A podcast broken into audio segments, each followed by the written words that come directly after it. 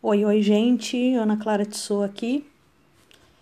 Voltei ao podcast para compartilhar algumas coisas sem glamour, sem trilha sonora, sem efeitos de edição, que algumas pessoas, por sinal, têm questionado, mas eu optei por um trato mais orgânico, porque eu acredito que, em alguns casos, o teor da mensagem, o conteúdo, se sobreponha às pirotecnias e à intenção de transformar num produto palatável esteticamente e não focado na mensagem que eu quero transmitir às pessoas.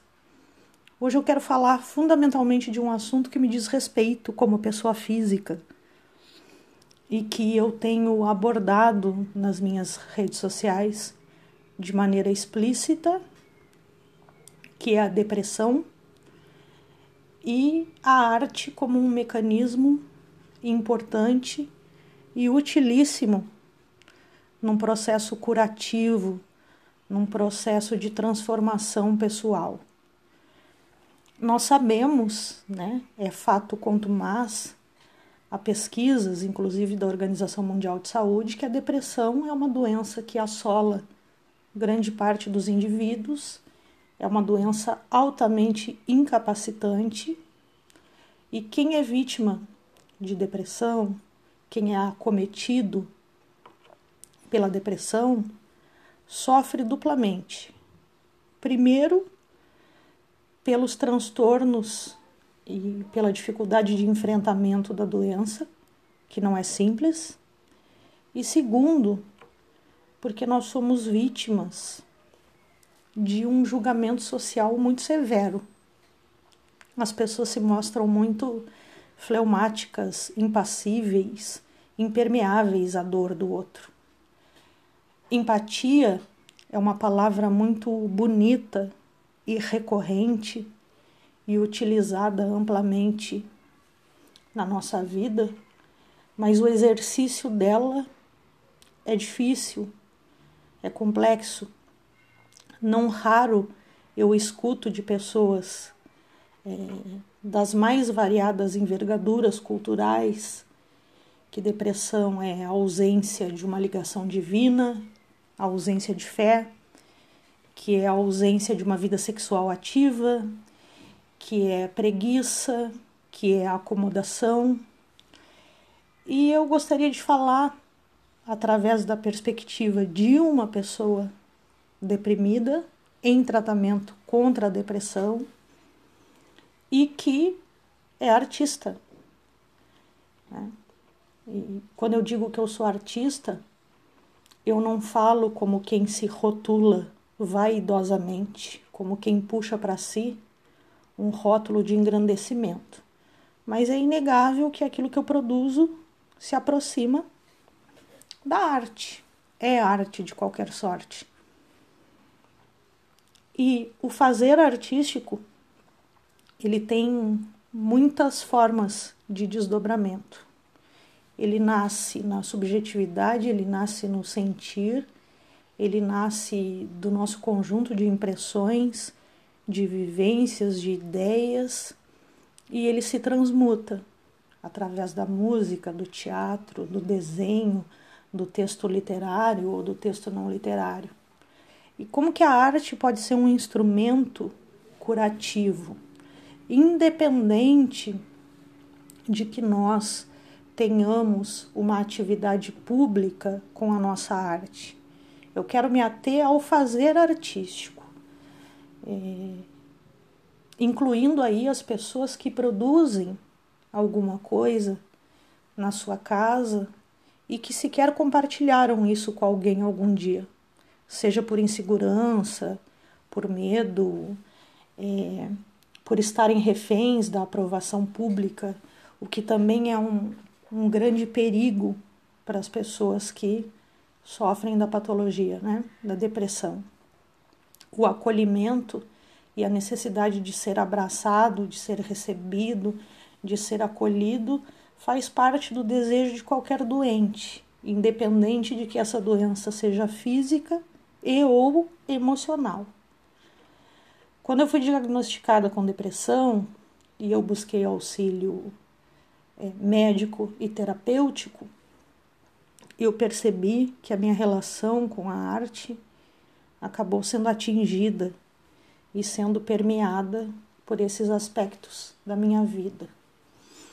Eu percebi que falar, fantasiar, é, revirar esconderijos, revisitar os baús das minhas memórias, é, estabelecer uma relação de criatividade com tudo aquilo que me circunda, era uma forma de drenar a minha própria dor.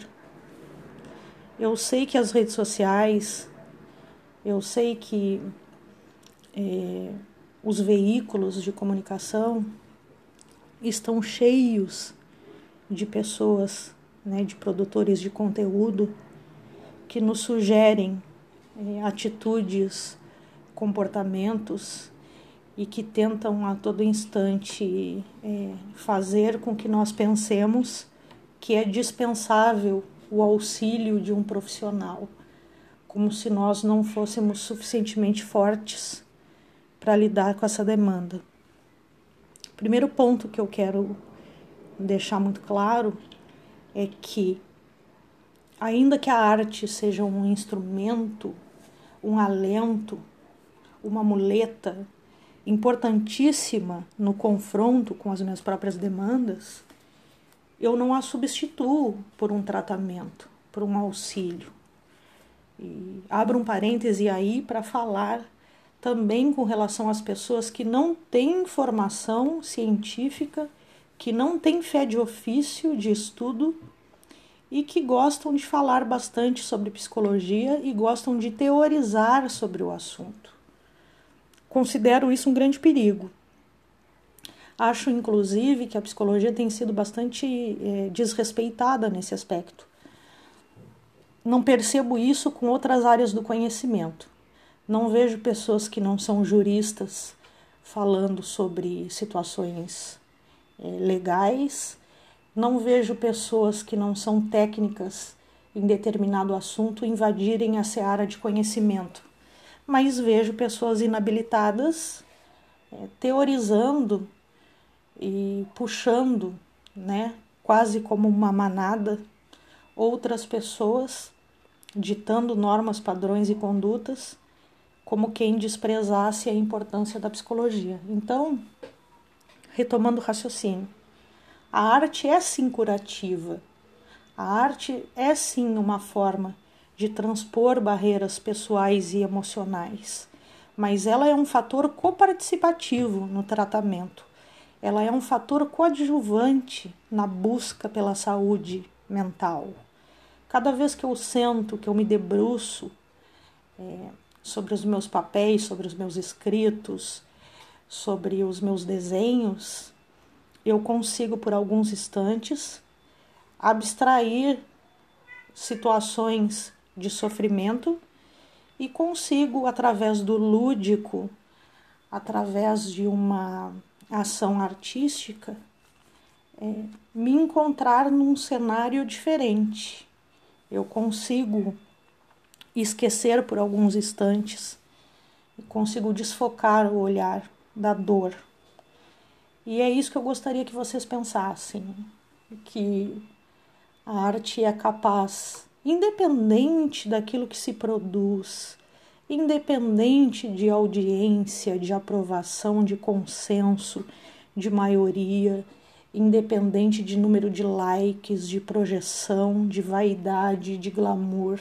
É a relação genuína com aquilo que se faz, é a relação genuína de entrega com a arte, com esse pedaço da gente que é transformado em um objeto, em um texto, em uma escultura que faz com que a jornada se torne execuível e que não se torne tão pesada e difícil. É, se tu que estás me ouvindo, que estás me ouvindo, és uma pessoa que tens a predisposição de encarar um tratamento, independente daquilo que escutas, independente do julgamento, né? É, e tens predisposição a extrair algo de ti, alguma riqueza. Né? Ninguém é tão pobre a ponto de não ter o que extrair de si da sua essência. Somos seres ricos por natureza, por essência, por definição. E é revirando essas riquezas que muitas vezes passam despercebidas, porque estamos nesse espiral de tristeza, nesse espiral de, de depressão, é revirando, é revolvendo essa terra fértil e fecunda da nossa criatividade que a gente consegue ganhar qualidade de vida. A minha arte uh, acabou assumindo um papel ainda mais importante na minha vida à medida em que eu permiti que ela fosse um instrumento de coparticipação no meu tratamento contra a depressão. Então, tu que estás ouvindo esse podcast, eu posso te dizer que, por mais tortuoso que seja o caminho, por mais difícil, por mais complexo, por mais doloroso, busque ajuda, consuma arte, se envolva com arte se faça cercar de coisas bonitas, se faça cercar de coisas luminosas. Não dispense o tratamento psicológico, não dispense a ajuda de um profissional habilitado para tal. É, seja médico, psiquiatra e também o processo terapêutico, o setting terapêutico é indispensável. Os profissionais de psicologia são fundamentais. É, para que as coisas mudem de, perce de perspectiva, de percepção.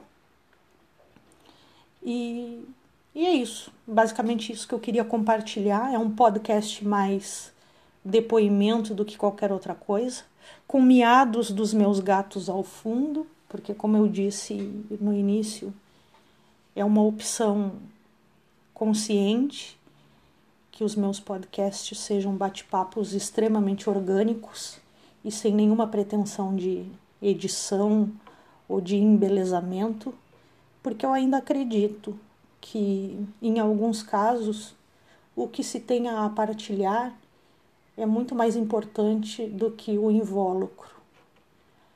Os presentes são muito mais importantes do que os pacotes onde eles vêm embrulhados. Fiquem bem, na paz, chimarrão na mão e cabeça no sol. Grande beijo.